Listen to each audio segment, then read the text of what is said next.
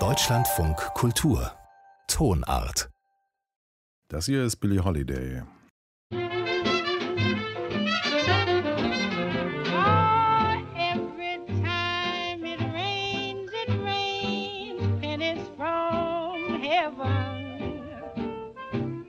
Don't you know each cloud contains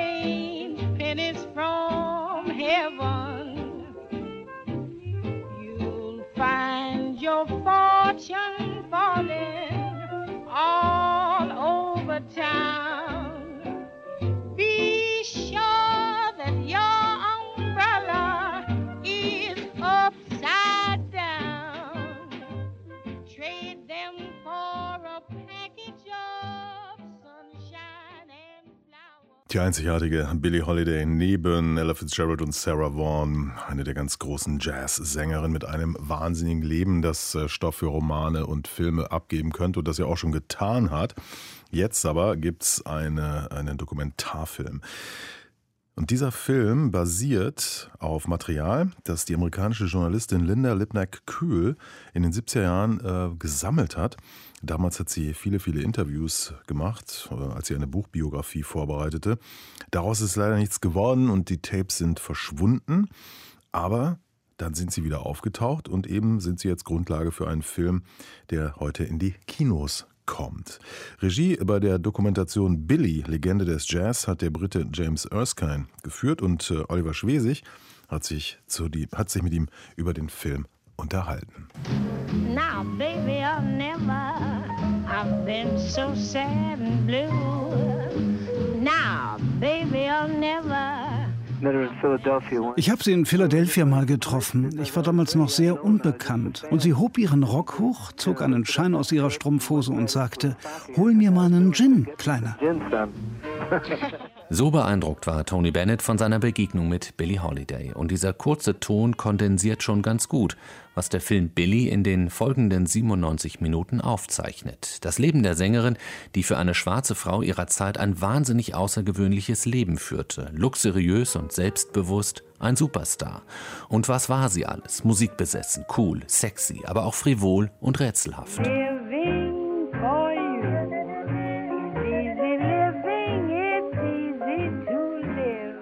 125 Stunden Interviews liegen dem Film zugrunde.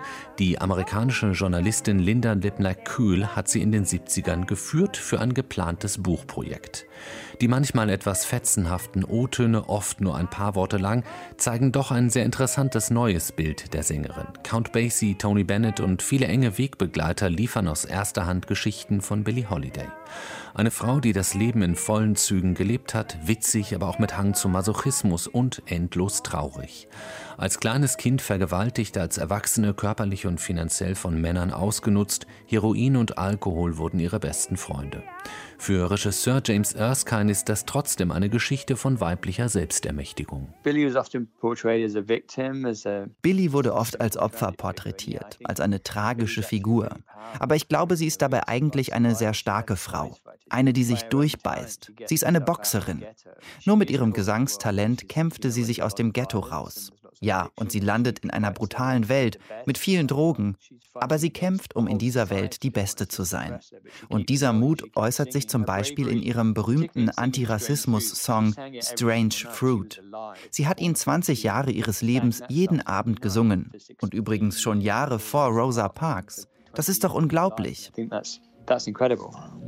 Southern trees bear a strange fruit, blood on the leaves and blood at the. Die größte Stärke der neuen Billie Holiday-Doku sind aber die sensationellen Farbaufnahmen. James Erskine hat Filme ihrer Auftritte nachkolorieren lassen. Auf dem Papier eigentlich ein unnötiger Eingriff in den frühen Schwarz-Weiß-Jazz, wie wir ihn kennen. Aber Billie Holiday in Farbe, da passiert was Erstaunliches. Sie wird noch lebendiger.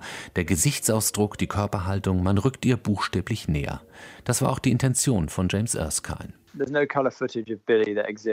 Von Billy gibt es keine Farbaufnahmen. Sie wurde in Schwarz-Weiß gefilmt, weil das die Technik der Zeit war, nicht weil ihre Welt schwarz-weiß war. Sie war eine glamouröse, schöne Frau mit tollen Kleidern. Und das wollte ich auch zeigen. Sie sollte unmittelbarer erscheinen. Manche sagen, man sollte nicht nachkolorieren.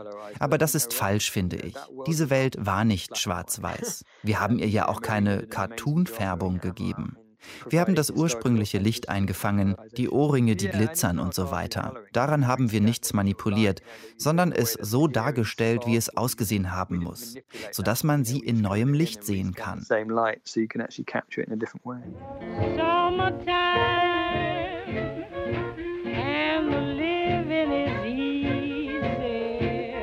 Ach ja, und dann ist ja noch die Musik. Nun, über die Musikerin Billie Holiday erfährt man nicht viel Neues in dieser Doku, nichts, was nicht bisher schon berichtet wurde über sie. Jazzfans könnten dem Film vorwerfen, dass er zu sehr an der dramatischen Biografie von Billie Holiday hängt. Ein Schlenker zu viel ist die parallel erzählte Geschichte der Journalistin Linda Lipner-Kühl, die die Kassetteninterviews einst geführt hat. Mit der Biografie von Billie Holiday hat das nichts zu tun. Aber eine Sache gelingt dem Film. Der tiefe Einblick in ihr dramatisches Leben lässt die Songs von Billie Holiday anders erklingen. Die Trauer ihrer Stimme bekommt noch mehr Tiefe und Schönheit. Hush now, don't explain. Just say